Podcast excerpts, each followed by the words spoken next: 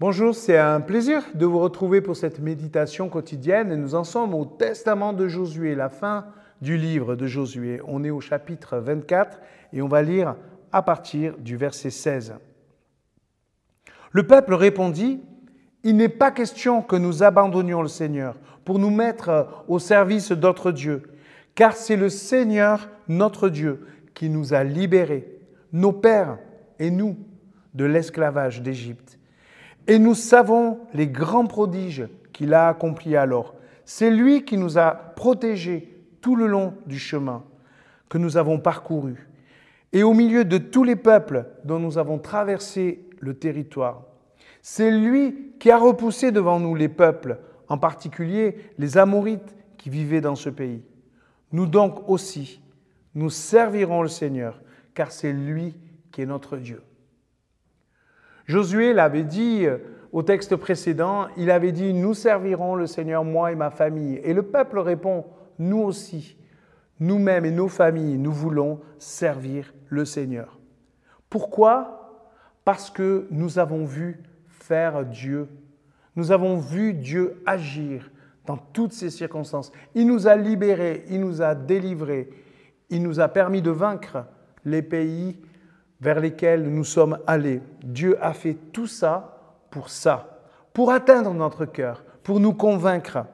Il veut que nous soyons convaincus par nous-mêmes qu'il est le seul Dieu qui mérite notre service. Nous voulons, il veut, eh bien, notre consécration. Nous voulons nous consacrer à Dieu. Il a donné sa vie pour cela. Dans Romains 12, 1, il est dit ceci, Frères et sœurs, puisque Dieu a ainsi manifesté sa bonté pour nous, je vous invite à vous offrir vous-même en sacrifice vivant, qui appartient à Dieu, qui lui est agréable. Il nous a libérés de l'Égypte, il nous a protégés sur le chemin, il nous a donné la victoire face à nos ennemis. Dieu a accompli toutes ces choses dans notre vie pour que nous réalisions à quel point il nous aime.